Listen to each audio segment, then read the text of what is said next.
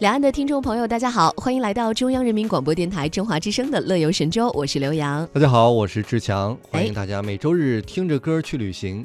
最近一段时间呢，北京的故宫真的变成了一个网红大 IP，是不是？嗯，呃，前两天呢，在元宵夜首度开放游客预约赏灯的消息一出来啊，购票网站都瞬间瘫痪了，这不禁让台湾岛内也是感慨万千。台北故宫呢，这些年来和北京的故宫相比，哈。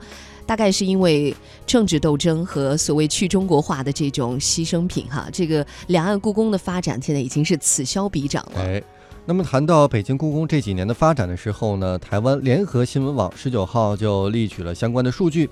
二零一七年，北京故宫文创产业的营业额达到了十五亿元人民币，相当于。六十七点五亿元的新台币，超过了一千五百家 A 股上市公司。以故宫唇膏为例呢，去年年底，北京故宫旗下的故宫文创馆在线销售以及故宫淘宝先后推出的一系列彩妆品，那么迅速被一扫而空。而且八零后、九零后已经成为了主要客源，而且比例是不断的攀升。台湾的《工商时报》也感慨哈，从开咖啡馆、卖彩妆，再到搞综艺，北京故宫文创模式百招尽出，屡屡引爆大陆新的话题，不但使得六百岁的故宫成为了网红大 IP，更为他在二零一八年创下了十几亿元人民币的收入。那么，《中国时报》就称呢，从除夕开始，每天限制八万人的北京故宫天天爆满，去年更是刷新了记录，迎来了超过一千七百万名的参观者，成为了全球参观人数最多的博物馆。文章说呢，北京故宫推广文物的方法也是日益的接地气了。前有我在故宫修文物，让文物修复师一夕成为网红；后有国家宝藏由名人加持获得好口碑。去年的纪录片《如果国宝会说话》。第一季和第二季在豆瓣上都有九点四和九点六的高分。上新的故宫，则让年轻人参与设计文物的衍生品。那反观台北故宫呢？参观人数从二零一六年起啊是节节下滑。曾经引领风骚的文创商品，近年来也没有见到什么亮点。北院的参观人次从二零一六年的四百六十万下降到二零一八年的三百八十万，热度在台北市的景点当中掉到了第五位。南苑的参观人次呢，去年只有七十六万，比二零一七年掉了将近二十三万，和二零一六年的一百四十七万相比，也差不多被腰斩。两岸故宫的这种看起来好像是此消彼长。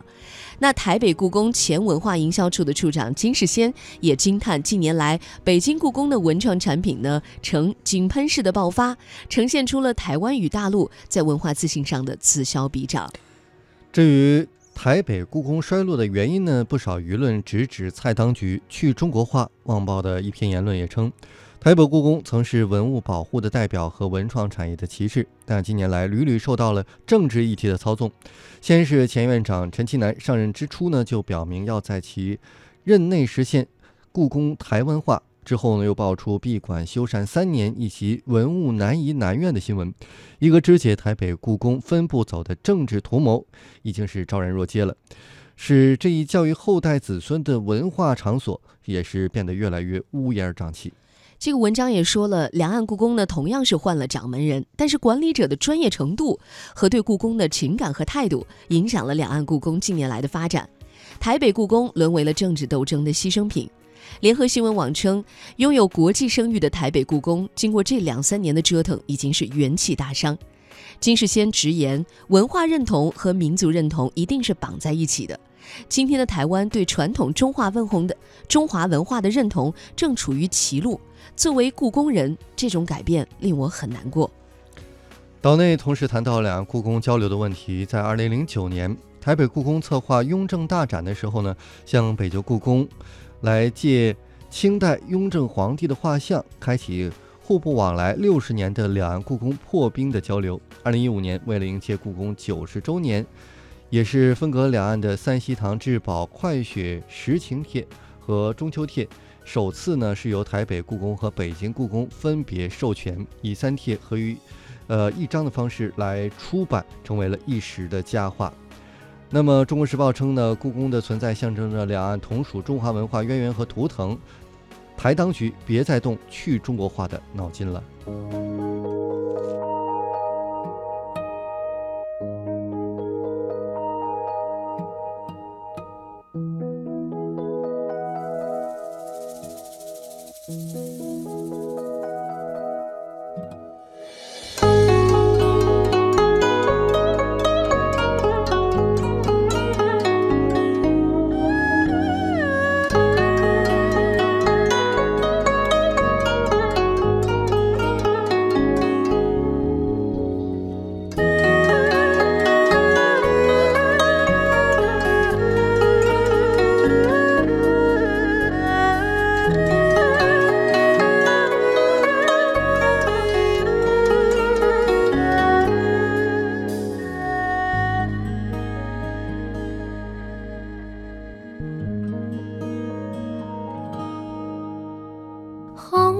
红香残，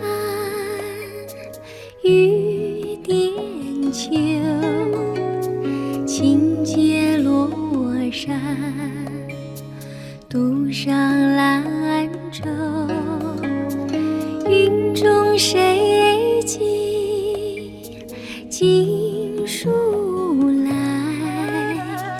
雁字回时，月。满西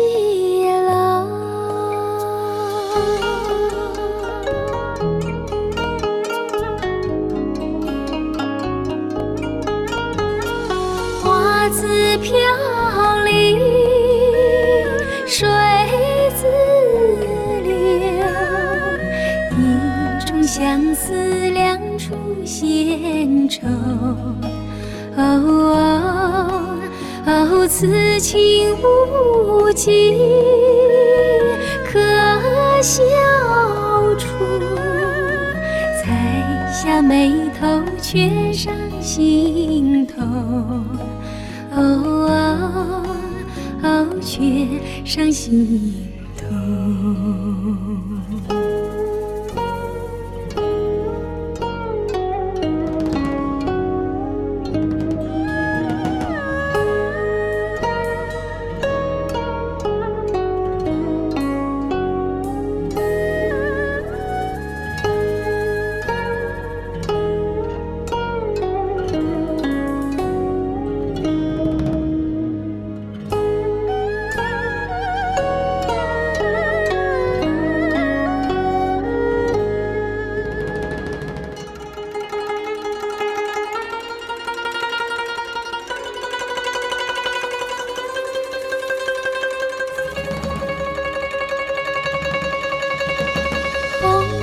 香残，雨点秋，轻解罗衫，独上兰舟。云中谁寄锦书来？雁字回时，日月满西。